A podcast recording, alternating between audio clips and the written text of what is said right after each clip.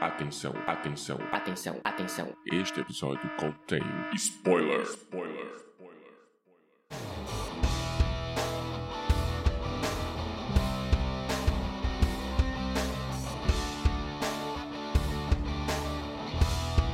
Este é o Podcast ao Cubo, o seu programa sobre cinema, séries e cultura pop.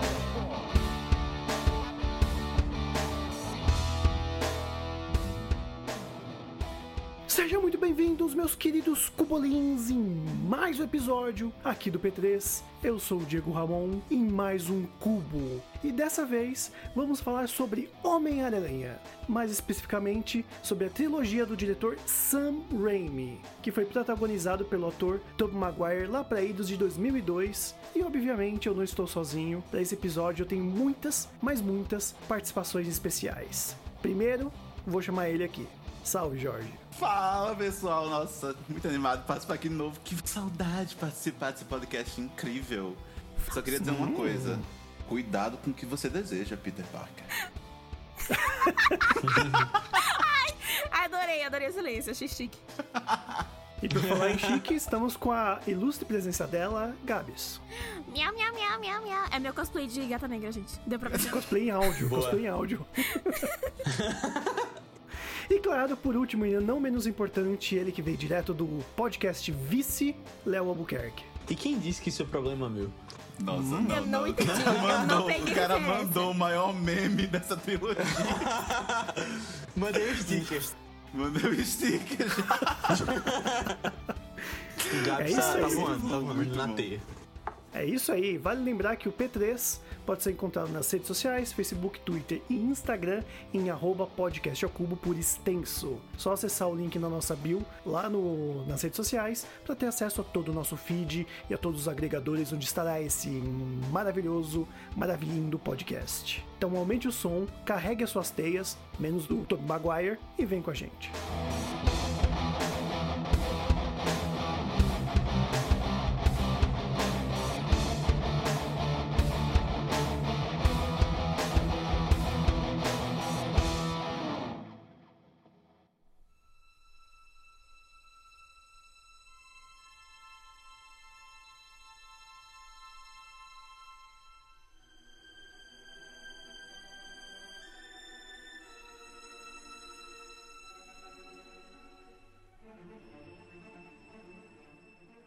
Primeira pergunta que eu quero trazer aqui, que vai abrir esse bate-papo, é: por que o Homem-Aranha faz sucesso? Nossa, eu posso falar? Pode. A Porque ele é um lascado, que nem todo mundo. Eu ia por aí, por essas veias aí também. Porque eu, eu acho que todo mundo, pelo menos quando a gente vê pelo menos o primeirão do Tobey lá, primeiro Homem-Aranha, a gente se identifica que ele é uma pessoa como a gente, ele não é um super-herói que vai sair voando, literalmente, e vai resolver tudo no final do dia. Ele é um cara que tá passando por uns maus bocados, sabe? Não tá muito bem das pernas, mas ele tá lá. Precisa pagar as serviço, contas, sabe? né? Pois é, o cara, o cara tem que pagar as contas, mano. Eu acho que, pra mim, eu acho que a primeira vista, pelo menos pro público mais adulto, porque criança gosta de, de tudo que é colorido, mas pelo menos o pessoal que, que é um pouco mais velho vai se sentir um pouco mais, sabe, inclinado pro Homem-Aranha por esse motivo e outros também. Mas isso é um deles. Eu diria que o Tobey é lascado até demais, né, gente? A gente viu os filmes juntos e deu, dá um pouco de desespero, dá um pouco de aflição ver o, ga- o garotinho ali. Você pede pra alguém ajudar, você cadê o Tony sociológica, né? Stark pra financiar esse garoto? Lugar deles. E o Homem-Aranha não precisa disso. Você, ele tá com a vida até pior que a sua em muitos momentos, né? Então, acho que é, você olha pra aquele personagem e você consegue se identificar com as dificuldades. Sim, exatamente, concordo também. Ele é bem aquela coisa de falar com o jovem, né? Acho que é por isso que é, sempre começa com ele sendo jovem, quase nunca focam na fase adulta do, do, do Peter, né? E aí é muito fácil pro jovem de hoje se identificar como se identificou naquela época, né? Aquela coisa do, do nerd que sofria bullying, né? Não sei vocês, mas eu sofria bullying na escola, então é bem fácil você se identificar com isso, né? Fora aquela coisa dele ser pobretão, ter que brigar pra trabalhar, uma coisa que o, né, o próprio Homem do Tobey Maguire trouxe bastante, né? O começo do segundo filme é ele atrasado entregando a pizza né? Praticamente numa época pré, pré Uber Eats, né? Pré iFood, essas coisas. E eu tô aqui falando e dando propaganda gratuita, mas tudo bem. Pois é, paga É, nós. vários paga pins, nós. vários pins. O- mas esse negócio de. de Som de teia, som de teia. Um nerd. é. O negócio dele ser nerd, ele mudou. Talvez seja pulando um pouco a pauta, talvez. Porque, de acordo com o tempo, né, a gente viu que o nerd parou de ser o, o cara loser Sim. e virou a ser uma coisa mais sobre inteligência. Mesmo que a gente saiba que desde o Cool. início o eu- a- o Homem-Aranha ele é inteligente, no- no- nossa, no- na trilogia inicial, ele é só um fudido o tempo todo. Ele tá muito ferrado e você percebe que ele é, entre aspas, nerd porque ele é zoado, não porque ele é inteligente. No Andrew Garfield dá uma, dá uma, uma miscigelada. Ele é hipster é, ali. É, e o, É, e sim. o do Tom Holland, ele tá mais, ah, os nerds descolados, nerd bazinga. Não, não bazinga, desculpa. Eu xinguei. Mas. Não, eu acho Por que aí, o Bazinga é o Andrew Garfield. É o Andrew Ele hipster Garfield. e Tal, É skate. É, ele anda de skate, né? Oh, nossa, ele anda de skate. Ele anda de skate, nossa. Ah, É, esquece. né, o Andrew Garfield ele é muito descolado demais. Quiseram colocar uma coisa bem descolada. Mas ele sendo que o Tom. Maguire tinha aquela coisa do nerd, né? Ser inteligente. E o Tom Maguire é o, é o nerd de hoje, né? Que curte filme, essas coisas, né? Tem uma grande Tobey Maguire Maguire não, Tom Tom Holland. Holland. distinção entre eles, né? Tô confundindo É, rapidão. falou Maguire. Tu É, falou Tom Maguire quando tu Tom. falou Tom Holland. Nossa senhora, não tem nada a ver, né? Ai meu Começa com T. Deus! Começa com Que problemão. É, mas é isso, né? O Tom Holland, né? Até no. Quem, quem já assistiu aí o último episódio que saiu, né? A gente tá gravando na época que saiu o episódio de zumbis do, do Arif, né? O, praticamente o Homem-Aranha faz várias referências a filmes, inclusive a Zumbiland e tudo mais. Então você vê que ele é mais o cara dessa coisa de hoje, né? Do nerd de hoje. Eu tenho muita coisa a falar a respeito desse Homem-Aranha que eu vou falar mais pra frente, mas eu, foi o que eu mais gostei que deu adaptada. Por mais que todo mundo goste do Tobey Maguire, por todos esses motivos que a gente citou, o Tom Holland eu acho que ele é o que mais se aproxima do jovem de hoje. Eu tô aqui falando que nem se, Sim. se eu fosse um velho, né? Não, é, é né, vô? É isso mesmo, vô. É isso aí, vô. O senhor falou. Fui zoado agora. Fui zoado. Certo. Não, mas eu queria falar também sobre isso do, do Peter ser todo inteligentão e tal, que é muito legal quando você vê a influência desses filmes nas crianças, né? Porque eu cresci vendo os filmes do Tobey Maguire, é, acho que vocês também, né, em parte. E, assim, eu, eu revendo agora, e fazia muitos anos que eu não tinha visto, eu fui lembrando de várias coisas daquela época que ficavam na minha cabeça e que eu acho que, sei lá, eu fui estudar muita coisa por causa dele, sabe? Pra querer ser o Homem-Aranha. Uma das referências na, na minha cabeça, tipo, do 2, ele indo pra faculdade, Dr. Octopus falando, ah, você é inteligente, mas você é preguiçoso, aquelas coisas.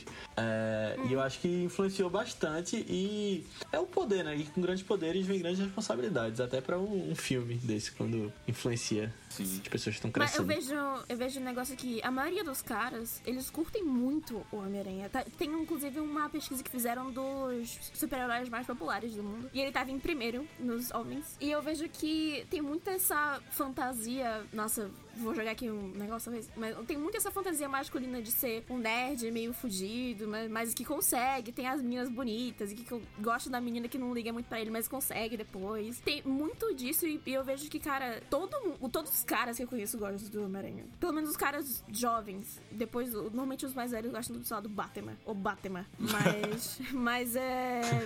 É uma correlação muito, muito grande esse negócio do, do jovem que Eu passou acho que por também isso. e- tem relação com essa geração que veio desse, desse primeiro filme, né? Desses primeiros filmes do, do Tobey. Porque Sim. Porque só tinha ele, né? Era isso o X-Men. É, veio crescendo com. E era um herói muito bom pra você iniciar.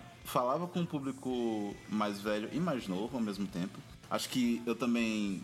A gente, a gente fez um- um- uma bela é, expectativa assim. Voltamos tudo pra ver tudo do zero. Eu e Gabriela pra ver o primeiro, segundo e terceiro filme. E eu vi várias coisas que eu não me lembrava quando eu era pequeno. E eu, eu acho que eu vi o primeiro filme do Homem-Aranha pelo menos umas 50 vezes. Porque eu, eu vi primeiro na época do Ah, eu videocassete. também. Eu ainda tinha um videocassete dele. Meu videocassete quebrou. Meu pai comprou um DVD e eu vi no DVD pelo menos mais umas 25 vezes. Então, assim, eu vi esse, o primeiro filme muitas vezes. E pra mim, eu revendo, eu tive uma coisa de perceber que muitos dos filmes de herói que eu vejo hoje em dia, eu comparo ainda meio que, tipo, inconsciente com esse primeiro filme do Homem-Aranha. Tipo, o arco de, de início de, de como deve ser um super-herói, sabe? Virou referência meio que no meu cérebro. E eu fiquei, caramba, é, é daqui que vem esse pensamento que antes eu não sabia nem que existia. Ó, não, tá tão erra- não tá tão é- errado, não. Que eu caí da cadeira quando eu descobri que um dos produtores do, da trilogia do Homem-Aranha é Kevin o nosso querido Feige. Kevin Feige. Pois é. O Kevin Sim. Feige, que simplesmente já tava aí tecendo a teia dele, desculpa o trocadilho, Jesus! sobre, só sobre como que ele já ia criar o, o- todo o MCU lá na frente. Então, eu acho que até tá na pauta, né? Será que o Homem-Aranha, essa trilogia, foi o boom para que os grandes filmes de super-heróis, e eu ouso mais, não só do MCU, mas como também da DC e de, de outras, de outros super-heróis de outras, né, de- que vem saindo aí agora, né? Será que foi, começou tudo com o Homem-Aranha? Não. Não, com certeza. Eu acho que Não. sim. Não. O Gabi já falou que não, mas Eu- eu, eu acho que sim. É porque, eu, eu, como eu disse, né? Existe muito essa ligação dos caras com o Homem-Aranha. Mas pelo que, pelo menos a minha, a minha experiência no começo dos anos 2000 foi muito diferente. Porque eu não curtia muito o Homem-Aranha. Ele era só um cara meio loser pra mim, entendeu? Então, o- os, antes do, de gostar de Homem-Aranha, na verdade, acho que o primeiro filme de, de herói que eu vi foi Blade, que eu nem sabia que era herói. Eu só porque meu pai gostava. Nossa. Mas antes do Homem-Aranha, eu era fã, muito fã, ainda sou, da primeira trilogia de X-Men. E eu acho que foi daí. Não foi o Homem-Aranha, a primeira trilogia de X-Men foi o que deu esse boom. Posso falar? Eu acho que foi um conjunto, o conjunto desses dois filmes, porque teve a trilogia do Homem-Aranha, teve a trilogia dos primeiros X-Men, e se vocês se lembrarem também, ainda tinha um- uns filmes do Quarteto Fantástico Sim. É, mas que aconteceram, mas aí já é um delírio coletivo que as pessoas até se E esquecem. era melhor que o Quarteto Fantástico, o último aí que teve. Sim. É, o, nossa, nem me lembra que aquilo dali é... É, existiu esse filme? Não existiu, né, gente? A gente tá entrando num consenso, né? Eu vou falar o que último filme do existiu só quarteto pra não existe. na cara. Não existe, não existe. É um delírio, um grande delírio. Não, eu acho que faz mais um, um contexto, sabe? É o início dos anos 2000, meio que o pessoal tá aceitando ser nerd e aceitando ser, tipo... Vamos ser tosco, vamos ser quadrinho, sabe? Eu acho que revendo esses três filmes, eu vi que esse Homem-Aranha, ele é bem quadrinho em algumas partes, sabe? Tem umas coisas Totalmente. que acontecem porque Totalmente. é, é Homem-Aranha, é aquilo, e aceita, abraça, e é sobre isso, tá tudo bem. Eu acho que o grande público começou a aceitar essas coisas e veio essa grande era dos heróis do cinema, sabe? Acho que foi mais ou menos isso. Que a gente vê hoje, tipo, sei lá, o Thanos, tá ligado? Lutando. Eu tinha até no 1 e no 2 um quadrinho do filme, que era a história do filme em quadrinhos. E era bem legal. E é bem o que tu falou mesmo, mas eu acho muito estiloso esse filme também. Ainda mais quando você compara é. com os filmes que a gente tem hoje de quadrinhos, da Marvel principalmente. Eu não vou falar de Zack Snyder porque aí é outro nível de cinema, né? Mas. o, eu acho que até em questão visual, ele é muito. Eu acho que ele tá até à frente de muitos que a gente tem hoje de- da Marvel. Não, com certeza, com certeza, né? O Sam Raimi, ele é esse, esse nerd dos quadrinhos, né? Ele realmente trouxe uma adaptação fiel ao que que é o Homem-Aranha, né? Algumas coisas que eu até acho que o do filme do Tom Holland peca um pouco, o Sam Raimi sabe trazer. Tanto que assim, o Sam Raimi tá aí em Doutor Estranho 2, né? Ele é, vai é, nossa, tô... aí pros, pra, pra Marvel. Muito ansioso pra ver isso daí. Eu tô... Quero ver se vai ter um reencontro de Sam Raimi com o Homem-Aranha. Peraí, peraí. Com certeza, com certeza. Eu tô um pouco perdido na pauta. A gente tá em que parte da pauta? A gente só falou. Tá, tá no né, é multiverso, Gabs. A gente tá... Tecnicamente tá no 3. Tecnic, tá, é porque... Tecnicamente no 3. Então deixa eu voltar. Deixa eu ir pro 3 então. Porque eu falei do negócio X-Men, porque o Kevin Feige também é produtor dos três X-Men. E o, o X-Men veio Sim, antes do é? Spider-Man. É. o Kevin Feige é produtor dos três X-Men. Ele, ele tava lá, o homem Sim. estava lá. E, todo e momento. eu digo que começou nele porque o Blade ele veio como filme solo, nunca citaram os outros super-heróis. E no X-Men eles falam dos outros super-heróis. E também tem essa estética muito quadrinhos. Nossa, meu Deus, como é, é brega. Chega a ser brega. De tão quadrinho que Ah, é. mas é mesmo. E eu não desmereço, assim, os, os Spider-Man, mas eu diria que o X-Men que trouxe essa questão de que pode ser mais de um super-herói, que pode, você pode Ah. juntar vários e criar uma, Sim. toda uma mitologia dentro daquilo, entendeu? Conversação Sim, sim, entre não. personagens. É, os X-Men, né? Eu sei que tá fugindo um pouco da pauta, mas ele é um grande universo dentro de um grande universo, Uhum, né? Ele- exato. Tanto que na parte da Guerra Civil, os X-Men estão em outra parada diferente do povo que tá na Guerra Civil. Você vê é. o de tão grande que X-Men é. E voltando agora pra, pro MCU, vamos ver como vai ficar, né? Pois é, eu espero que dê certo. Espero que. É porque eu não quero falar sobre multiverso nem nada, porque. Eu quero falar da parte do multiverso do- Homem-Aranha, mas do multiverso do MCU eu quero ver o negócio acontecer Deixamos pra frente. outro episódio. outro É, episódio a gente é, fala disso. é. Vamos falar dos aranhas que a gente tem só até agora, né? Dos, no- nossos três aracnídeos. gente tava falando do. É porque eu, ia- exatamente isso que eu ia falar. Sobre. É, Jorginho tava falando das memórias que ele tava lembrando durante. A gente tava fa- fazendo a maratona, né? E, nossa, o Sam Raimi, ele é diretor do Evil Dead, do, do filme cult de Sim. terror Evil Dead. Bem lembrado. E, e Jorginho ficou pontuando todos os pontos em que a gente ficava, nossa, isso aí me dava medo quando era criança. Como é que isso tava. Eu, como é que crianças gostavam disso? Tem uma cena no segundo É. filme do Dr. Octopus é, sendo tomado lá pelas, pelas patinhas dele e não tem trilha sonora, é só ele e grito de mulher aos É berros, muito boa essa cena. gritando. E a unha Você no fala, chão. Meu Deus, Serra não tem elétrica. sangue, mas é um terror. Você fica, porra, mano, o que, que tá acontecendo? Pelo amor de Deus. Ah, Você vai esperar o quê de um diretor que chama William Dafoe pra ser o vilão? E ainda tem a paixão Sim. de dizer que ah, a gente tentou uma máscara mais parecida com o Duende, mas a máscara ia dar medo nas crianças. Ah, mas você contrata o ator que dá mais medo sem máscara, né? William Dafoe, bicho, é- o que cara tem de boa atuação, o cara é feio pra caramba. Sabe o que é mais Obrigada, engraçado? Eu Diego. nunca, eu nunca tive medo nem do Duende Verde, nem do Dr. Octopus. Tipo, pra mim, eles são, tipo, vilões. Vilões muito bons. E tão lá, mas eu nunca Aham. tive medo quando era criança. Eu acho que pelo fato de não ter sangue, eu acho que não me parecia tão brutal. Pra mim era tipo, ah, eles estão Eu- dormindo, tá tudo certo. Eu tive medo do Venom no 3. Não, do Venom, inclusive, eu percebi Sério? que eu assisti o 3 muita, muito Aham. poucas vezes por causa do Venom. Não por causa do personagem Venom, mas por causa da gosma, do simbionte, entendeu? Que era, eu tinha muito medo daquela desgraça. É, nossa, gente, no iníciozinho, quando ela- ele cai no meteoro e, tipo, sai e é tipo uma a mãozinha fica andando. Nossa, aquilo dali quando eu era pirralho, eu, eu me arrepiava todinho. Eu ficava, meu Deus do céu, não, não, sai daqui. Não quero pra mim não isso. Aliás, um negócio que eu percebi é que no primeiro filme tem sangue. O Duende Verde, ele morre, ele fica cuspindo sangue, e depois os outros Ah, filmes não tem. É. Um sim, negócio sim. que... E o que é estranho, porque você tem mais medo do Venom, um filme que não tem sangue, e o primeiro filme é o- é o William Defoe, ele cospe sangue e você não tá nem aí.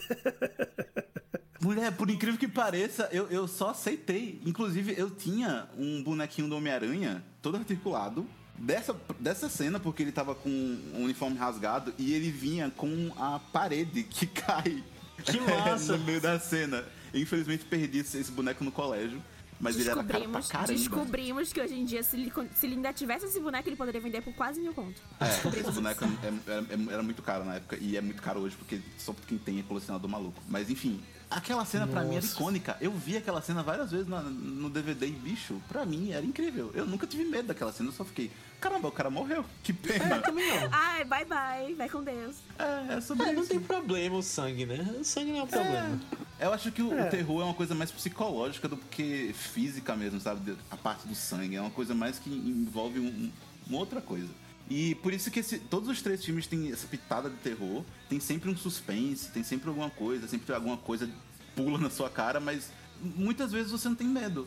Sabe? Quando eu era Velho, pequeno, eu não tenho tanto medo. Não tinha tanto medo. Eu Aí que aparece não, o Venom.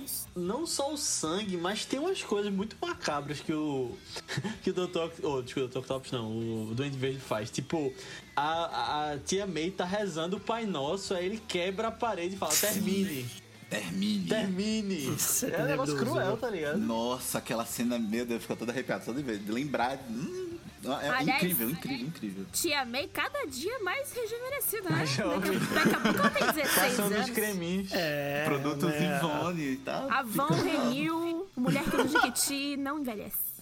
Marisa Tomei tem que ser estudada, viu? Aquela mulher com mais de 50 anos ainda parece jovem, puta que pariu. viu? É. Vocês já viram que tem, é, tem. O pessoal do Twitter achou umas fotos de um filme que o Alfred Molina, que é o Dr. Octopus, casa com a tia May, com a Marisa Tomei. Sim, Aí, sim, sim. Então, tá rolando por aí as fotos. Tem essa fanfic também, né? Vai que isso acontece no, É. no próximo filme, a gente nunca sabe. Nossa, Eu shippo, eu shippo. isso, é, isso é realmente uma história de HQ e realmente aconteceu. Aham. Nossa, seria incrível ver isso em algum filme. Ou nesse próximo mesmo seria Mas uma aí- loucura. A tia May teria que trair o rap, o Jean Favreau. Não, não mas o nesse pode universo. morrer no filme, né? Não Sim, nesse é. universo que a gente tá vendo. De novo, gente, morreu agora no, no Orif, pô, tadinho. É, gente, É, nossa, não vi coitado. não, Arif, mas tudo bem. Ó, spo- já tem aviso de spoiler no começo, então. É, já veio aí, já o spoiler. Coitado do rap. É, né, o rap ficou sede. Aí, ó. Ah! Humor e piada só aqui no podcast é o Cubo. É uma boa hora de mudar o tópico. É, bora mudar o top. Eu tive uma ideia agora. Você podia fazer um cofrinho, colocar uma moedinha. Toda vez que você fazer essas piadas, você ia ficar rico, velho. É, Olha, coach, sou ideia, coach. Vou fazer um curso disso. Gente, e a comparação da qualidade? A gente falou um pouco aí do Tom Maguire em comparação com os outros brevemente, mas vamos é, falar mais, assim. O, qual, começar com a pergunta bem polêmica. Qual é o melhor Homem-Aranha pra vocês dos três que tiveram até Tobey agora? Maguire, no- Tobey Tom nos Holland. filmes? Olha, olha, vocês. Olha, olha, olha o Andrew Garfield. Vai mandar o Andrew Garfield. Não, não, não vou mandar não, porque eu não sou maluco. Mas é porque, revendo agora, eu tinha um- uma visão do Tobey muito bonita na minha cabeça. Aí eu fui rever esses filmes e agora eu tô bitolado da cabeça. Sim, sim. Porque eu acho que foi assistindo com a Gabriela que talvez tenha me influ- influenciado. É isso aí. Vocês viram dublado ou legendado? Eu vi dublado alguns filmes e dublado eu vi o último. O Legendado Não agora, dessa vez. Dessa vez eu vi os dois primeiros dublado, por questão de nostalgia. Ah, e sim. no último eu vi legendado. E legendado, não sei. Nossa, eu, eu, eu não quero responder essa pergunta. Eu Cara, quero a passar. resposta certa é: o Tom Maguire tem uma cara de bocó. É isso. É, É, é, isso é isso que eu verdade, quero isso é falar e não tenho coragem. Ele Eu tem sei. É verdade, eu Mas concordo, ele eu cabe concordo. no personagem. Cara, o Homem-Aranha não é um bocó, ele é pra ser inteligente, sabe? Um cara que você confia, que é um herói. Não tem que ser um bocó. Tem algumas cenas, tem algumas cenas que, tipo, daria pra ele ter- uma reação melhor, mas ele continua com a cara meio É. Harry dando um tapa na cara dele, ele só olhando pra Harry. Isso não é pra ofender, porque obviamente não é uma ofensa, né? Mas ele tem uma, um espectro de autista. No que eu quero dizer que, é, se você já conhece uma pessoa que tem um nível um pouquinho mais avançado de autismo, você percebe que ela não Sim, consegue sim. expressar tantas emoções. Ela fala uma frase, mas às vezes você não consegue ver no rosto da pessoa o que, ela tá sentindo, entendeu? E é Exato. basicamente isso. Porque ah, ele fala uma frase com a mesma cara em que ele fala que o tio dele morreu e depois que ele salva a Mary Jane. Você fica, cara, cadê? E eu- não é, eu, eu, eu, onde tava, eu vi, já vi outros filmes do Tobey Maguire que ah, ele tem uma expressão. Será que pediram pra ele ficar assim? Eu não sei qual é, velho. Dia após dia, ele sonha com ela. Dia após Ó, que no dia. terceiro filme é pior, viu? No terceiro É, filme é. que o estúdio meteu a mão e falou, ó, vai fazer do jeito do produtor que até o Sam Raimi, né, pediu desculpas depois, né? Engraçado que eu tava vendo uma entrevista no YouTube. Não era nem uma entrevista, era só ele falando do dublador do Homem-Aranha, o Manolo Rey. E ele falando que Salve, ele fez o teste. Ele fez o teste pra fazer o Homem-Aranha. E aí a, a pessoa lá do estúdio de dublagem falou: Ah, não, beleza, é, obrigado, você tá dispensado. E aí ele percebeu que era tipo, ah, só mais um. E aí depois ele. Ele pediu pra falar, fazer de novo e fez uma fala toda sem energia, falando mais baixo, assim, se contendo. E aí que ele tinha percebido que esse era o Peter, sabe? Era uma pessoa bem. sem essa energia toda que o Tobey Maguire passava. Sim. Tomou 3, Sim, sim. 3 quilos de Rivotril. Eu acho que a gente tem que analisar cada Homem-Aranha como cada universo. O Homem-Aranha também nos quadrinhos pô, já teve inúmeros reboots. Tem o original, tem o, o espetacular e tem o Ultimate. Se fosse ver nos filmes, é basicamente a mesma ordem é, que a gente teve nos filmes. E eu acho que cada um acaba tendo uma proposta do seu jeito, sabe? Então eu não quero dar essa minha opinião de qual é o melhor Não quer por causa, dessa, por causa disso, mas eu posso dar a minha opinião de qual é o pior. E esse sim é o Andrew. Coitado, meu querido, você não Coitado do conseguiu. Andrew. É, o Andrew Eu pegou uma uma fase vez ruim. cada filme dele, no cinema. Pegou uma e- fase ruim porque a Sony não queria perder o personagem, eles tinham que lançar filme, resolveram trazer um reboot, aí fizeram, mandaram ele fazer daquele jeito. Que, E todo mundo falei, queria o Homem-Aranha Andrew- 4.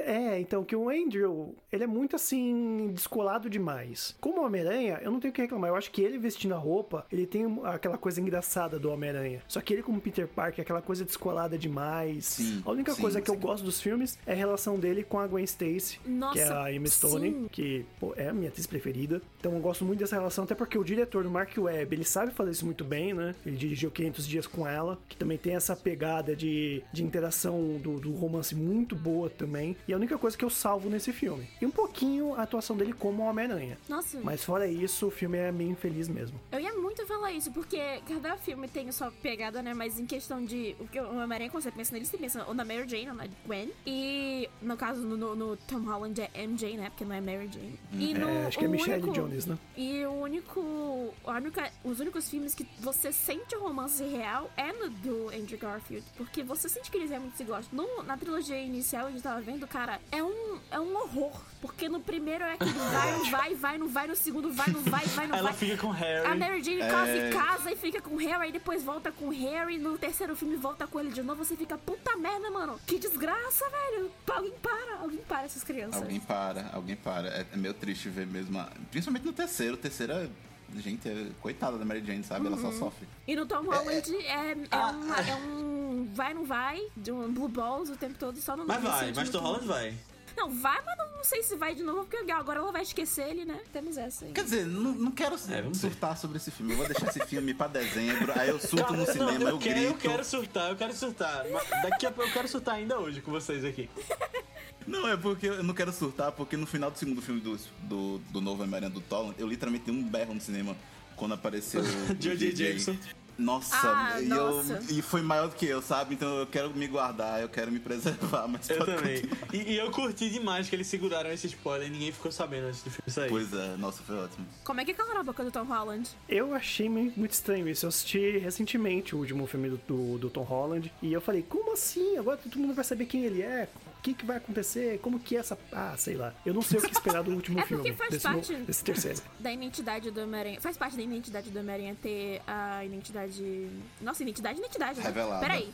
Faz parte da identidade do Homem-Aranha você não saber quem né? ele é. Exato. Mas dentro do Boa. universo, desse universo novo da Marvel, fica meio que impossível. Não impossível, né? Mas fica meio. Será que ele, não é friendly neighbor? Ele já foi lá no espaço e voltou. Não sei se cabe mais. É porque todo friendly. mundo sabe quem são todos os super-heróis, né, nesse universo. Exato. Pois é, pois é. É só o Homem-Aranha e o Demolidor da Netflix que tinha essa parada com identidade secreta, né? Uhum. Sim. Ele que vai Sim, aparecer sim. também no filme, né? Já tá Não Olha, vai. se ele aparecer falaram que não também, vai, falaram olha- não vai. Foi confirmado que não vai.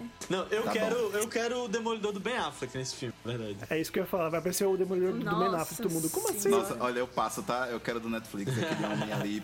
Eu Como amo assim ele. ser um Deus. negócio daquela masterpiece que é o Daredevil do, do Ben E uma Affleck masterpiece fazendo... ainda maior, que é Electra. Sim, nossa, adoro. 10 de 10. Meu Deus. 10 de 10. Não é que eu não desgosto, é porque eu gosto mais da Netflix. Desculpa. Não, eu queria tenho- falar, só voltando aqui ao terceiro filme. Eu. O Jorge falou que a a Mary Jane só se lasca nesse filme, e é verdade, coitada.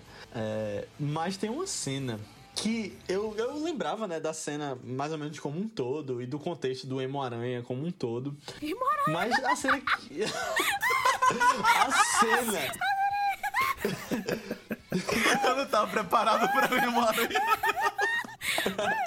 Faz parte do multiverso. A cena que ele vai. Faz, com certeza.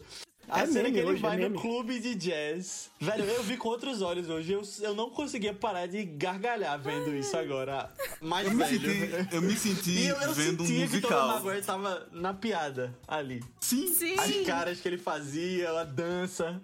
Sim. Na, sa- Nossa, tu tá- lembra daquela cena, depois dele, dele ir lutar com o, o Sandman lá, e ele olha pro espelho e tira a, a franja e coloca a franja. Ai, velho, cara, eu consegui ler o pensamento do Tobey Maguire falando, eu vou dar tudo de mim agora, cara, eu vou ser muito bom. Overacting. Aí dança. Não, e aí no final dessa cena de jazz, é, Mary Jane olha pra ele e fala: Qual é o seu problema? Aí ele, você. E é isso, e é isso.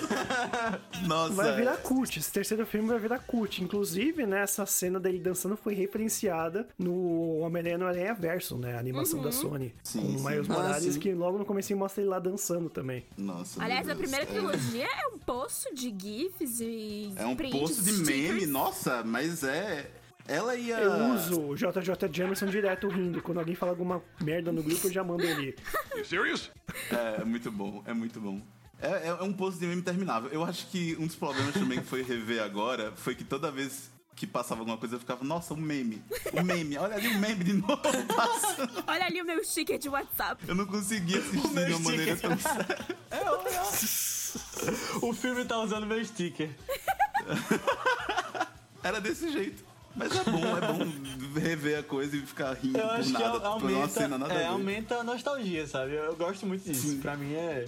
Tipo, aumenta a nota do filme por lembrar com, com esses olhos do passado, sabe? Sim, E sim. Acho que o filme, da- tem, tem filme que é como vinho, né? Ele fica bom depois de um tempo envelhecido. Que você olha e fala, eu não gostei naquela época, mas agora até que eu tô achando legal. O que é terceiro risco, né? Acho que é o Que é o caso é esse. É um risco porque a gente tem aquele negócio da regra dos 15 anos. Porque depois que você. É. É difícil, às vezes é difícil. É difícil. Inclusive, Pois é. é, enquanto a gente tava vendo o filme, vi referências ali de Spy Kids, Crianças Espiãs. E eu achei, ó, maravilhoso. Maravilhoso, gente. Esses filmes Onde, do começo onde? Eu não lembro. Acho que foi no, no segundo Nossa, filme que a gente Sabe falou. aquela transição que o, o tem a cena do Homem-Aranha, aí corta pro o, o reflexo, Reflexo do do- óculos do Dr. Octopus.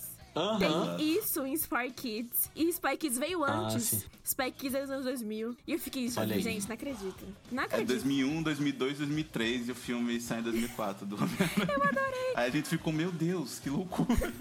Mas é uma cena muito É boa. Inclusive, essas cenas de luta do Homem-Aranha 2 e tem uma cena ou outra do, do Homem-Aranha 1 que tem um efeito especial que, tipo, eu fiquei, caramba, bicho, poderia ser hoje e estaria tudo É? bem, sabe? Eu vi. O, a metrô. cena dele no prédio com o Dr. Octopus é muito boa. É muito boa boa. mesmo. É, é. Mas assim, ao mesmo tempo que tem essas cenas, tem umas cenas, tipo, um, que dá pra ver claramente que é um O cigarro. manequim. Três, né? O manequim. O manequim. O manequim, nossa, Levando o a manequim. Mary Jane. É muito ruim. muito ruim. Tem- dá pra ver claramente onde eles botaram dinheiro e onde eles não botaram dinheiro pra fazer a cena. Mas Pegaram o manequim da Renner, charme. velho. É o charme, é o charme. É o charme. Mas o manequim Pegaram o Manequim é da. Renner, velho. é ótimo, tá lá. O Nossa, Homem-Aranha muito parado e a Jane abraçando ele assim. Não, Só sem que- falar o primeiro filme, né? Aquela cena dele com a, com a primeira roupa que ele veste, ele subindo na parede, é um puta CG feio, cara. Você olha os olhos Ah, do, é. do Homem-Aranha, que, cara, aquilo é um CG, assim, da roupa beleza, mas o olho, quando você olha pro olho, você percebe que o negócio é mal feito.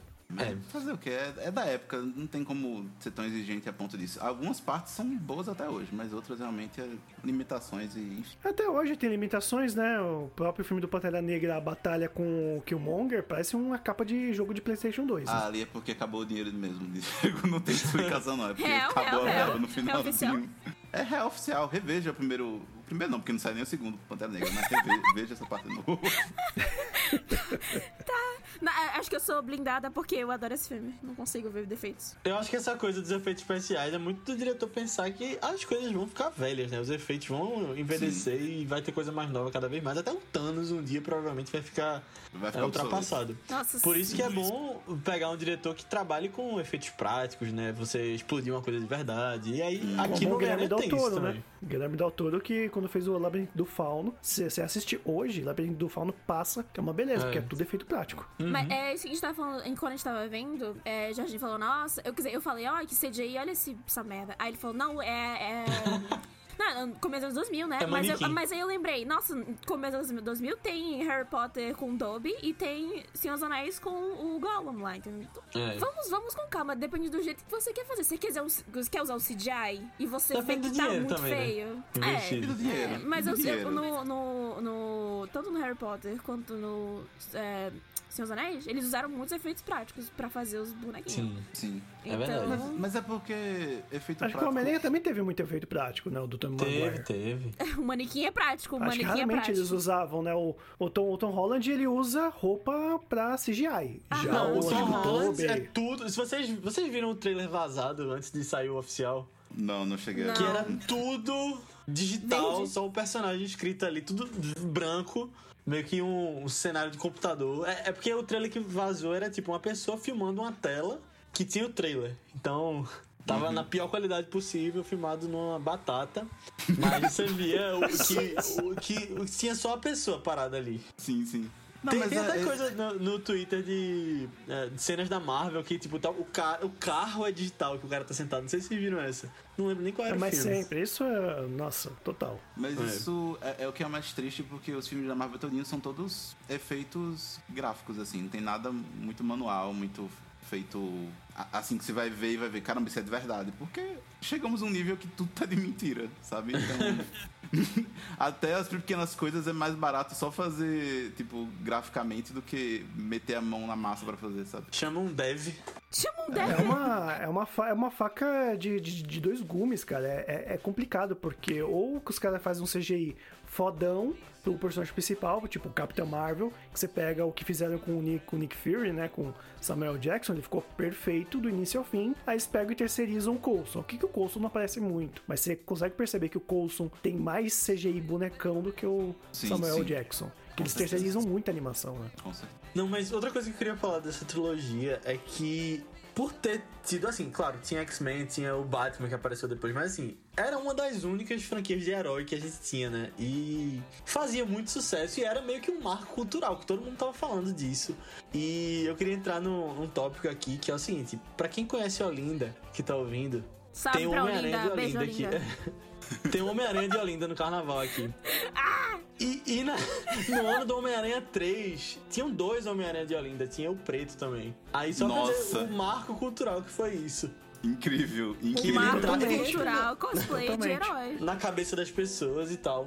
Até a coisa do Homem-Aranha preto. Eu, eu imagino os dois, assim, um atrás do outro, assim, de ladinho, que nem na capa, sabe? Deve Não, eles ficam, eles ficam no. O Homem-Aranha de Olinda, ele fica no- nos prédios, nos prédios eh, históricos de Olinda, aí ele fica amarrado. É um negócio bem. super produção. Pera, ali. pera aí, é um brother ou é um. um- É um cara de verdade. Eu, eu não conheço ele, mas tem um amigo meu que disse que sabe quem é.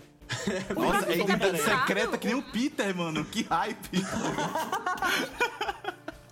Acho que a gente tem um vencedor então. O melhor Homem-Aranha é o Homem-Aranha de Olinda. E em segundo lugar vem o Homem-Aranha japonês, que é sempre bom E o. Rambo do Alecrim, né? o rombo da alegria de Natal. Ah, meu Deus. Não, agora dei contexto, senhor Jardim. O Rambo do Alecrim. Não, o Rambo da Alecrim, para aqueles que não sabem, que não são dessa incrível cidade chamada Natal, aqui no Rio Grande do Norte, sim, no Nordeste, bem pertinho de Recife também. Rambo da Alecrim era um cara que se vestia de Rambo e ficava parando nos sinais do, do Alecrim, que é tipo um centro comercial aqui da cidade, e ele ficava apontando a arma pra, pro pessoal na- nos carros, assim. Ou seja, pra primeira, pra primeira pessoa que entrava, assim, no Alecrim, não sabia quem ele era, achava que tava sendo assaltado, mas era só um cara que tava brincando com todo mundo. E não é que É ele fazia um show, ele só tava ali fazendo Rambo porque ele queria. Ninguém Exato, é pagava um, ele pra um fazer. grande surdo, por zero motivos, inclusive, sem data comercial, sem nada nada, é só porque ele queria. Enfim, né? Voltando pro Homem-Aranha. É como eu falei, né? É como eu falei, tipo, fazer uma, uma coisa perfeita que não fique tão datado é você fazer uma animação. Como eu, foi bem o que aconteceu com o Homem-Aranha no Aranha Verso, que é, pra mim, hoje em dia, um dos melhores filmes do Homem-Aranha, junto com o Tobey Maguire, junto com alguns filmes até do Tom Holland. Porque, assim, é uma animação que ela não é tão realista, ela lembra quadrinhos e ela não vai envelhecer, que a animação do Homem-Aranha no Aranha Verso é perfeita, né? Não sei o que vocês acham, mas... Não, pra, Pra mim, mim, é perfeito. uma masterpiece, assim. Nossa, quando eu fui ver esse Ganhou filme. o Oscar, né? Foi, acho que Sim, ganhou, se não me ganhou. engano. Ganhou, Melhor ganhou. filme animado. É, quando eu fui ver no cinema, eu fiquei a todo momento surtando, porque eu não- não acreditava que eu tava vendo aquilo no cinema. Eu ficava, meu Deus do céu. E eu queria que. Eu quero mais o Miles, eu quero mais a Gwen, sabe? em outras mídias. Dois. É, Nossa, não, é porque o Léo acabou de compartilhar uma foto aqui. a foto do Homem-Aranha de Olinda figurada.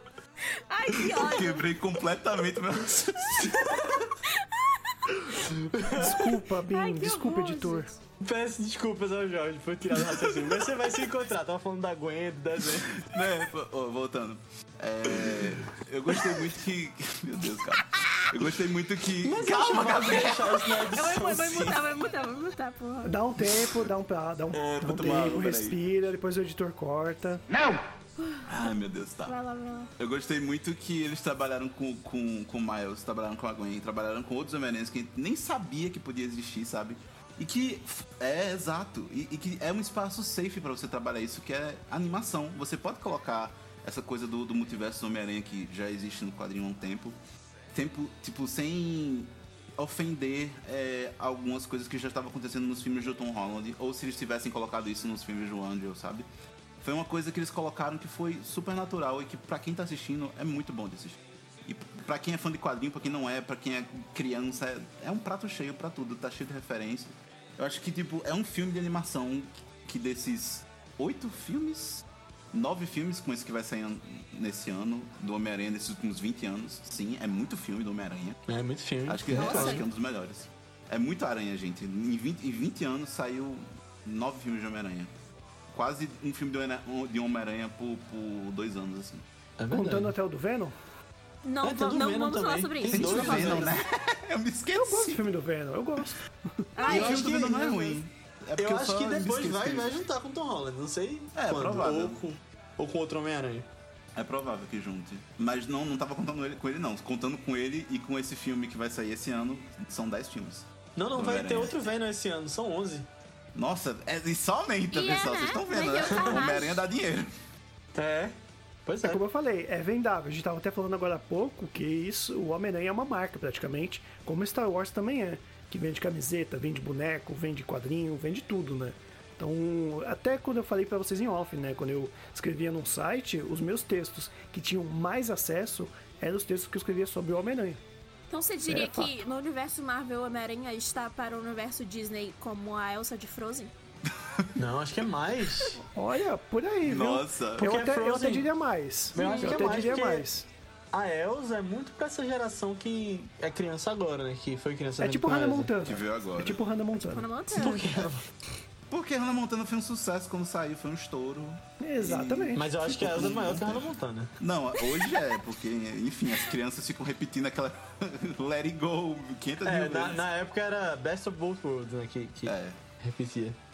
Exato. Mas hoje Mas- a Hannah Montana tá vivendo na sua identidade secreta, né? Aí, É, Miley Cyrus. mas hoje, assim, acho que a questão do Homem-Aranha é porque ele é duradouro, né, bicho? Tá aí há muito tempo, não tem expectativa de sair, porque se depender da É. Sony, acaba esse contrato aí com a Marvel, ela, ela volta a fazer os filmes do Homem-Aranha do jeito Acaba que ela quiser. não, acaba não. Eles vão manter, Vão. vão, manter. Mas- Tá Olha, certo.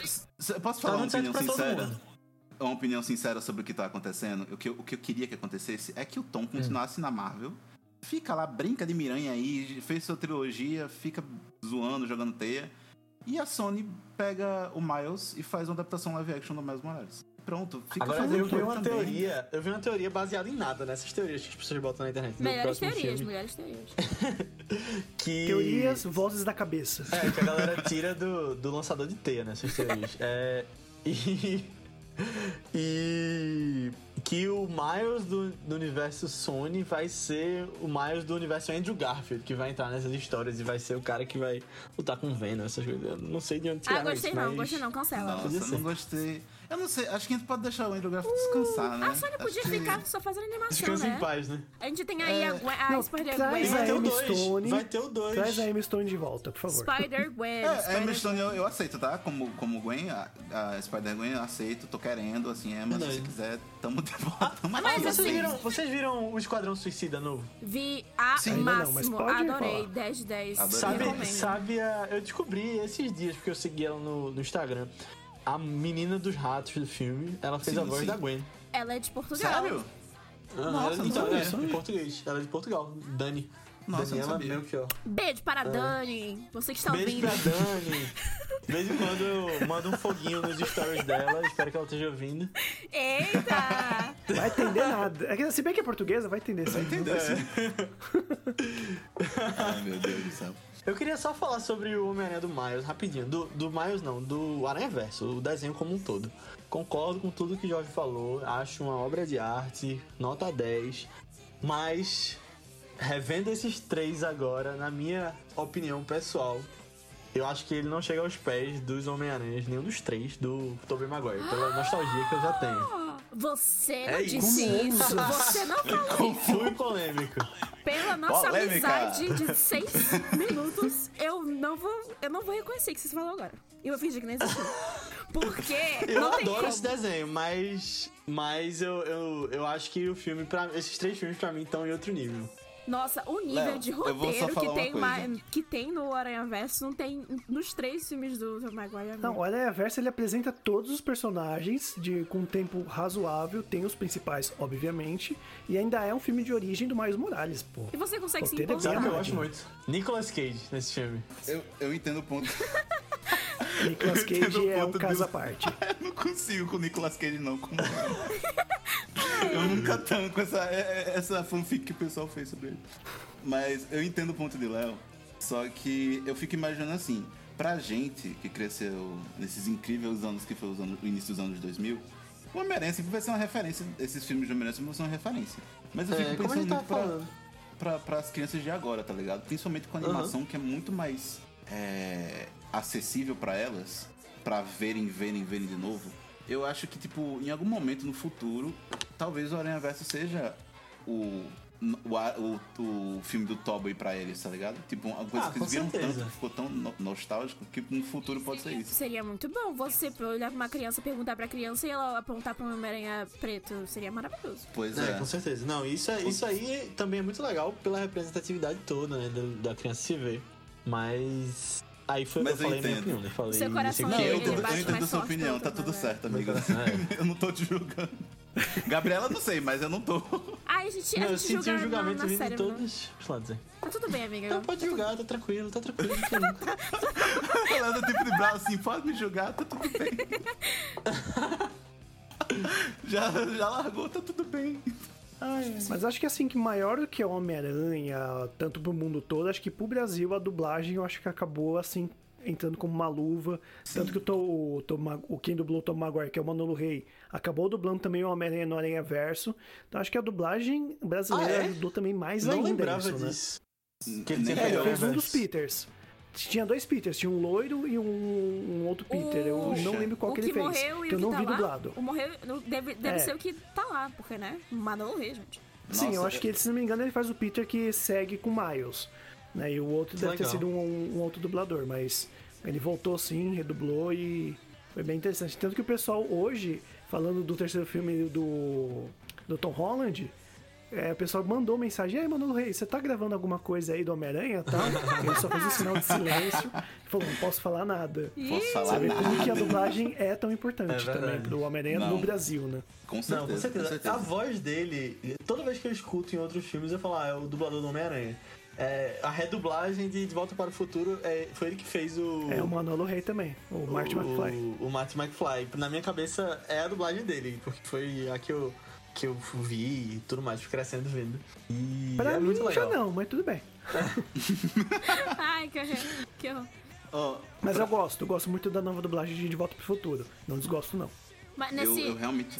Fala. que eu falei? Não. eu, eu realmente perdi isso daí do Aranha Verso porque eu não vi o filme dublado. Agora que você falou, eu vou querer ver. Eu nem lembro se eu vi Mas- dublado ou não. Não lembro agora. Eu acho que eu só vi só legendado, infelizmente. Mas. E eu acho que eu vi é, umas duas, três vezes. Mas não lembro. Mas a dublagem eu acho que tem uma coisa muito afetiva, né? Eu acho que a primeira trilogia tem, tem isso mais forte. Porque, É. eu não sei, eu acho que os filmes antigamente, talvez por um pessoal não saber tanto inglês, assim, não era tão comum saber inglês. Saber inglês ficou mais comum uns 10 anos, 10 anos pra cá, 2010 pra cá, o pessoal começou a. Vamos fazer um cursinho de inglês, galera? É, então, dublagem, eu acho que o pessoal tinha mais uma, uma, uma coisa mais afetiva, porque se lembrava da voz do dublador e tal. Hoje, eu, eu- até hoje eu ainda tenho um- uma afetividade com, com alguns dubladores. Acho muito, muito foda. Eu- Tanto que, revendo, eu vi dois- os dois primeiros dublados e, e o último eu vi legendado só porque eu só achei legendado pra ver. Ah, não, eu vi É um os três pouco- dublados. É um pouco esquisito. Eu não sei se é só a diferença da gente ou é de geração. O é, Jorginho é só um ano mais velho do que eu. Um ou dois anos. Acho que é um só. Só um, só um, só um. E é esquisito porque. é, Vocês são de que ano? nesse- Só pra. Só ne- pra Eu sou aqui. 99. Ah, eu sou de 2000. Sou de 97. Caramba. ah, nossa, não tá aqui, tá coisa. O... Tá, tá Eu tô saindo da conversa, tá, gente? Tchau, Tchau. É, porque quando, eu- quando eu falei de dublagem, eu vira meio babaca, sabe? Selo babaca do Gaveta. Porque É, eu parei. Ela é, viu? Ela é. Eu parei de ver filme de ver. dublado, em, acho que foi em 2012, 2013, porque eu comecei a ficar muito vidrada em aprender inglês, aprender inglês e ter um, um sotaque menos brasileirão, assim, pesado. Então, desde então eu não You vejo want the nada British accent, right? British accent. Então, assim, a gente tava vendo. A gente tava vendo no. no não, é, não é. Não sei se é. Se é marca ou não é marca. Tem um- um- uma extensão no Google, do. Google que você. Google Chrome, que você consegue sincar Netflix e você vê com seus amiguinhos. Então, é. Teleparty. A gente tava vendo e já a gente tava vendo dublado, tava vendo legendado, e gente- eu percebi muito como essa diferença sem- tem, sabe? Porque eu sempre vi o Tom Maguire Aham. como Bocó, porque a a- o Tom Maguire tem voz de Bocó. E o Jorge tava lá vendo o Manuel Rey na maior, na maior felicidade. né? Tranquilaço. Então, a, a gente absorveu o filme de maneiras diferentes. Então, assim, nesse negócio de dublagem, realmente não tem como. Porque se vocês estão falando nada, dublagem não sei o que lá, dublagem não sei o que, não sei. Só vejo do original, infelizmente. Ou felizmente, não É. sei. Não, o. O Jorge falou essa coisa do. da dublagem. Não, na verdade, de falar inglês mais de um tempo pra cá. Mas eu vejo de um tempo pra cá bem mais filmes dublados no cinema. Eu não tenho ido assistir eles dublados, mas eu vejo muitas sessões dubladas que as pessoas eu acho que têm ido ver mais. Eu acho que é, é meio que ao Eu contrário. acho, aí. eu acho que. Não, eu acho que porque É. o cinema sempre teve isso de ter mais acessibilidade, sabe? Acho que questões de, de le- Uhum. filmes legendados são. Quando tem, geralmente pode ver que as sessões legendadas são sempre as mais tardes. São as, sempre as É. últimas sessões. Porque entende-se que Uhum. quem vai ver legendado já é um adulto, sabe? E É, dublado justo. colocam, colocam sempre mais cedo. Ou é o e sempre público mais, que tem assim. mais privilégios e coisa. Sim, sim, é verdade. Mas eu tava revendo agora os três dublados e fazia muito tempo que eu não via. Acho que, sei lá, quase 10 anos talvez. E. Eu também. E eu, eu fiquei impressionado como eu lembrava das falas. E aparecia, É eu muito lembrava bom, que eles é- iam falar depois. É muito icônico, é porque tem umas coisas que ficam É. na nossa cabeça mesmo. Sim. É, é incrível. Pois é. Tem uma frase em específico que não sei por que, que ficou na minha cabeça, mas quando o JJ ele fala he wants, he wants to be famous, I wanna, be- I wanna make him infamous. E eu não sei por que, que fica na minha cabeça isso. E é só essa frase. pra mim eu sei em inglês, é. Ou Vou fazer, ele, vou fazer ele famoso, entendeu? E eu não sei porquê, Uhum, não é. tem nada a ver, mas eu lembro dessa frase. E eu sou, é exatamente o que eu falei, fica em inglês, né, cabeça. Ai, É, Eu acho impressionante que o Manolo também dublou foi Super-Herói o filme. Que é outro filme que Nossa, sim. eu que também é, vi dublado lá sim. atrás. é o, É, uma paródia do Homem-Aranha, É um grande shitpost do Homem-Aranha, aquele filme. Shitpost E na é um época- filmaço. Não existe shitpost. É muito bom. É muito Acho bom. que dá pra ter um podcast É. só sobre esse filme aqui. sobre é filmes de um super-herói demônio. galhofa, porque tem Bora vários, marcar. tem vários. Tem aquele da Tem Disney é, que os super-heróis vão pra escola. A Sky High Sky é bom High. também. Eu Cara, gosto. nossa. Nos anos 2000 tinha esse negócio de fazer filme galhofa de super-herói, né? Tinha esse negócio. Tinha, É, tinha. ó, prime- um do o filme que apresentou Mary Elizabeth Winstead pro público aí, que é a Ramona Flowers de Scott Pilgrim. Ah, ela era mulher das plantas, né? A mulher das Não, não, ela era a Ah, vilã. não, ela era vilã, é verdade. A mulher das plantas é a Doutora Snow do, do Flash. Exato, É isso aí, é Ah, não isso aí, tá certo, verdade. Eu também não vejo Flash não, mas eu vi imagens na internet. Ai, eu vi e recomendo vocês pararem de ver quem tá assistindo, tá? Já deu, gente. Tá tudo bem, ninguém vai ficar chateado. tenso, Podem tá parar. tenso, tá tenso. Tá tenso, o Flash tá tenso, mas, né, vamos falar de coisa boa aí, não é TechPix, é Homem-Aranha. Não, mas o, o super-herói, o filme, tem, tem falas icônicas pra mim, pelo menos, também. Tipo, lâminas de titânio cortam até diamante. Mas eu não estou com nenhum diamante. não estou com nenhum diamante. Nossa, cara, é muito bom, é muito bom. Sabe o que é o pior? Na- revendo o primeiro filme, eu me lembrei desse filme que não tem nada a ver. só por causa dessa cena. E, nossa, mano. Que Quando ele dá um pulo de lado assim. É, nossa. Nossa, agora eu tô lembrando de vários. Sabe aque- aquele que eram. É, tinham várias crianças e tinha uma garotinha que tinha super força? Zoom, o nome do filme é Zoom. Zoom Ah, também. esse com o Zoom também é um filme. Mas esse eu não nossa. lembro tanto, não, mas eu vi também na época. Mas é outro surto ga- também que aconteceu. Galhofaça. Nossa senhora. Tinha um que eu não É. gostava, eu achava ruim, que era a Liga da Injustiça. Super-Heróis, a Liga Ah, da é. Injustiça. Mas isso aí é tem muito de putaria, não? Né? Daqueles tem muito de putaria. Esse era mais pesado, é, esse era mais É, pesado. aí. Não curti- não curtia não na época. Muito bem, gente, vamos para nova parte aqui do podcast ao Cubo, que é o Cubo Indica, onde a gente vai indicar coisas ligadas à literatura. Nesse caso, quadrinhos, pode ser livros, pode até ser um documentário, caso alguém não saiba o que indicar, né? Onde a gente pretende né, trazer um pouco mais de leitura aí para os ouvintes. Nesse caso, vamos começar com o Léo, então. Léo, o que, que você trouxe para nós? Caramba, eu fui pego de surpresa. Mas eu tenho aqui. Mas eu tenho aqui uma indicação de um quadrinho do Homem-Aranha que é muito especial pra mim. Que foi um dos meus primeiros encadernados nessa leva que a Marvel e a DC começaram a trazer encadernados, acho que de uns 10 anos pra cá. Que teve até um ápice, né, ali, acho que em 2012, 2013.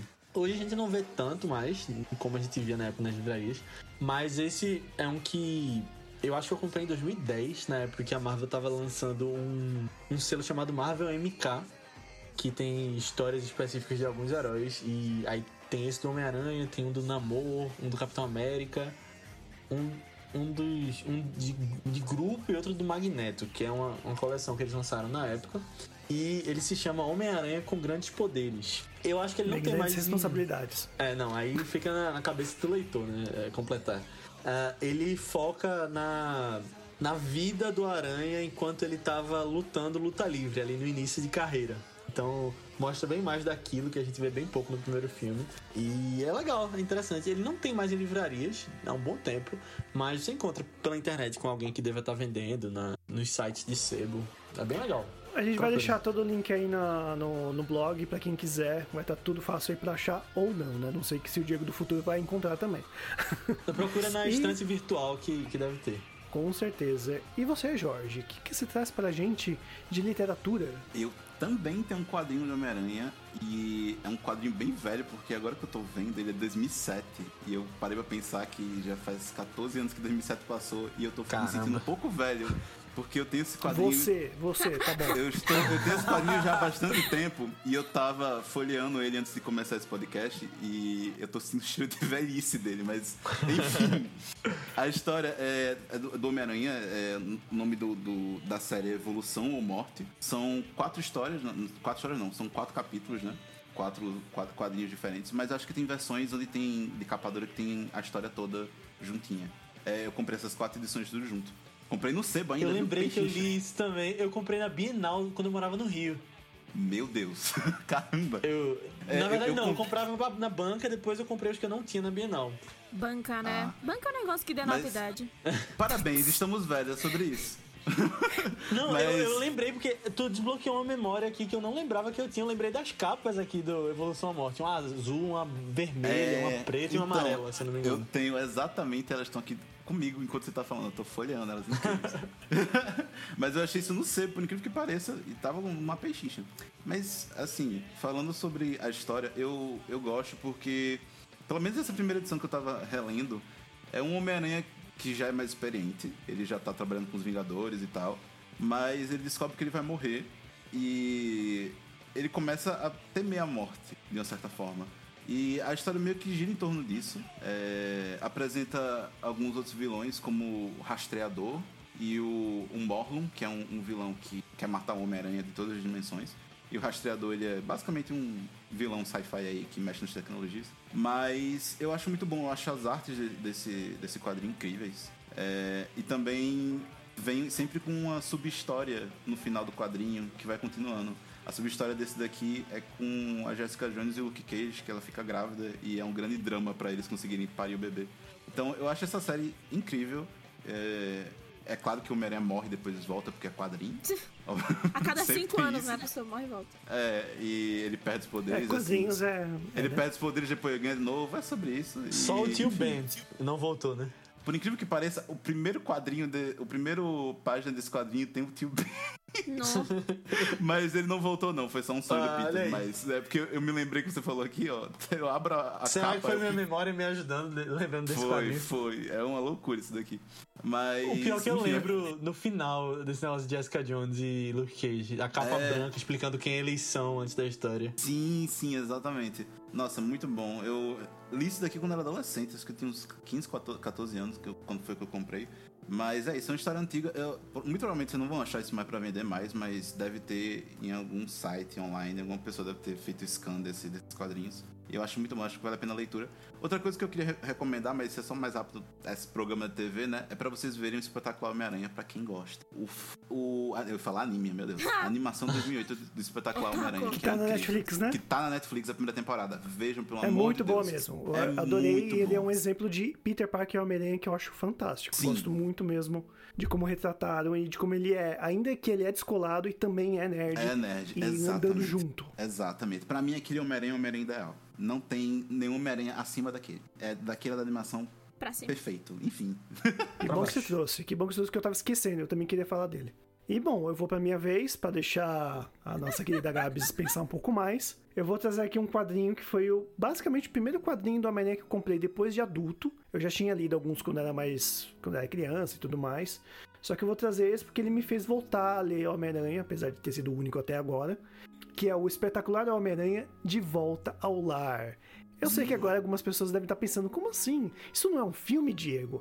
Então, gente, é um quadrinho que tem o mesmo nome do filme, mas não tem nada a ver com a história do filme. É uma história do Homem-Aranha já adulto, é, passando por problemas, obviamente, tanto que ele vai pegar uma profissão, que é a profissão que paga mais mal no mundo, que é professor, ele vira professor da própria escola que ele estudava e ele tem que enfrentar então não vou lembrar o nome do vilão agora, mas é aquela coisa. Ele tem que enfrentar um vilão, ele não sabe, ele supera. E tem uma única coisa no final do quadrinho que é igual o filme do, do, do primeiro do Homem-Aranha do Tom Holland, mas eu não vou dar, que aí é spoiler. Se quiser, leia, que vocês vão entender. E você, Gabi, você já tem um que indicar? Tem. Eu, eu fui. Nossa, um vendaval na minha cabeça aqui. Porque pensei em muitas coisas, mas como eu não, não sou muito de ler Homem-Aranha, eu pensei. Eu não pensei em um quadrinho muito fixo na minha cabeça. Pensei em jogos, mas eu não sou a pessoa que joga jogos, eu sou a pessoa que vê pessoas jogando jogos. Então eu achei meio hipócrita da minha parte. Então, já como eu sou a pessoa dos docs, eu sou a pessoa dos documentários, tem o documentário. With Great Power, que é com, com grandes poderes eu não sei se traduziram porque eu não vi, eu não vi em português, eu vi em inglês. Inclusive, não tá no Disney Plus, infelizmente. É, se não me engano, tá na Amazon.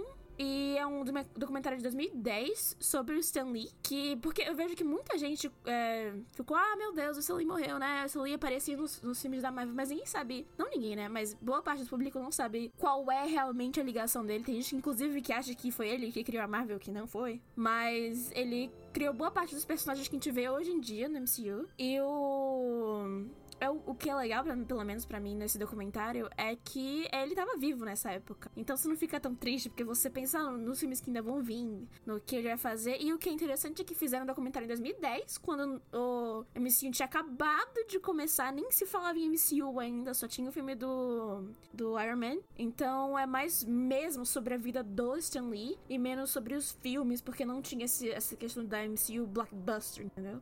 Então, bom doc. Inclusive, na Disney Plus tem vários outros docs de, de outros é, quadrinistas da Marvel. Só que esse eu vou dizer que é o, o Roots, porque ele fala sobre o nosso velho bonzinho Sam Lee. Que Deus o tenha. Olha que legal, Gabs. A gente indicou dois produtos com o mesmo título. Sim, é porque, né? Falta de né? criatividade da Marvel, talvez. Fazer tudo. fazer tudo do Spider-Man começar Tudo com grandes poderes. Mas tu falou de videogame, eu queria só fazer uma indicação rápida aqui, sem me alongar muito também. Que é pra quem puder e tiver um PS4 ou PS5 jogar o jogo do Homem-Aranha. Porque é muito legal. Eu já zerei uh, quando, na época que tinha saído, mas aí Agora, quando começaram a sair as notícias que vai ter Tobey Maguire ou não no, no novo filme, eu fiquei muito instigado e voltei a, a jogar agora com a skin do, do filme antigo que tem lá. Aí, Todos os dois jogos. Joguem porque vale a pena. Tem o. o eu não joguei o segundo, eu joguei só o do é PS4 original. É, esse eu ainda não joguei. É. Esse do Miles é muito. Eu não, eu não joguei também, eu só vi, eu só vi gameplay dos dois, mas incrível, os dois. É perfeito. Exatamente. Homem-Aranha a gente tem a dar com pau aí no cinema, na TV, no streaming, nos quadrinhos. Tem literatura também, que tem aqueles livros da Marvel, Sim. documentário e muito mais. Vai estar tudo aí na nossa postagem. E onde a gente encontra vocês? Onde encontramos você, Léo, o seu podcast? Faz aí o seu jabá. Boa. Primeiramente, muito obrigado pelo convite, Diego. Gostei muito de falar com vocês aqui. Foi um prazerzão, Jorge, Gabs. A gente se divertiu muito aqui, pelo menos eu achei. É, e espero voltar, espero que vocês voltem lá no Vice também em breve. É, eu faço podcast Vice junto com meus dois amigos Matheus e Aninha. A gente fala sobre um filme por semana, seja clássico ou recente, a gente não tem distinção de qual tipo de filme, sempre tá trazendo algo bem legal. E você pode procurar a gente no seu agregador de podcast favorito, estamos em todos, por Vice Interrogação, ou nas redes sociais por Vice BR. A gente tá no Twitter, Instagram, Letterboxd, Facebook, YouTube. Qualquer lugar que você procurar, é só pesquisar por Vice BR que você vai encontrar a gente. E você vai ser muito bem-vindo para estar tá escutando. Gabs e Jorge, onde encontramos vocês, o Pixel Up e tudo mais? Ai, eu vou falar. Primeiramente, dando me muito obrigado por esse convite. É, foi ótimo gravar com vocês. É, o Pixel Up, tanto o Pixel quanto o Cinema pra quem que também é, faz parte do Pixel, a gente tá naquele ato, é, de, não de criatividade, mas de ato porque tá todo mundo trabalhando. E a e gente... o TCC? Ah, é o TCC, não fala. Por favor, não me lança do gatilho. Gatilho. Mas... TW, TW. TW, TCC. Desculpa, desculpa. Mas a gente vai voltar ainda esse ano, a gente vai lançar alguns episódios. E talvez reformulados e mudar um pouquinho Eita. a formulazinha do que nem Homem-Aranha. daqui pro, pro próximo ano e vamos ainda mandar episódios muito bons. A, a, pra encontrar a gente no. A gente tá disponível tanto no Instagram quanto no Twitter. É todos eles é arroba portal pixelup. E no Instagram e no Twitter também tem o cinema pra quem, que o arroba é qual, Gabriela? Arroba cinema pra quem. Ó, gente, é muito criativa. E mesmo que a gente esteja no hiato, bem coisa de K-pop mesmo, os episódios antigos continuam lá. E são ótimos. Não assim, não que eu esteja lá, eu estou lá, mas eles são ótimos. Tem um muito bom sobre o Watchmen. É, eu, vejo o nosso episódio de Watchmen que tá lá com participação de vice, viu? Episódio 58, se eu não me engano. É isso aí. Eu me lembro dos meus episódios, tá? Eu tenho uma memória boa. É, Gabs e Jorge, já que a Gabs ela é um pouco indecisa, vocês dois, que música a gente pode terminar esse, esse podcast? Que vocês gostam, assim, tanto do Homem-Aranha, ou ligado a quadrinhos, ou ligado a algum filme? Escolha a música do final. Olha, Não tem como ser outra, É. né, Jorge? tem como ser o quê? Não tem como ser outra. Raindrops falling on my head. Não tem Eu como tava ser lembrando. outra. É essa? Eu tava lembrando da, da música de encerramento do primeiro Homem-Aranha do Tom Holland, que é Blixby Pop. Aquela, aquela música rockzão. Ah, que, essa é legal também. Que colocaram, que eu achei incrível quando eles Hey, colocaram no oh, cinema. let's go. Let's go. Eu adoro aquela música. Ah, vai ser essa ou vai ser a do, do Homem-Aranha? Ah, porque tem, essas duas são muito boas. Quando começa o Raindrops, gente, você começou a rir do Jorge. Eu pensei nas duas. Você, você Eu sou indecisa, eu sou péssima, vai você. Você Então escolhe. a gente vai terminar com essa do Tom Maguire. Um forte abraço, fiquem aí com as músicas indicadas. Tchau, tchau. Beijo. Tchau. Raindrops are falling on my head. And just like the guy whose feet are too big for his bed, nothing seems to fit. Those raindrops are falling on my head, they keep falling. So I just did me some talking to the sun. And I said I didn't like the way he got things done. Sleeping on the job, those raindrops are falling on my head,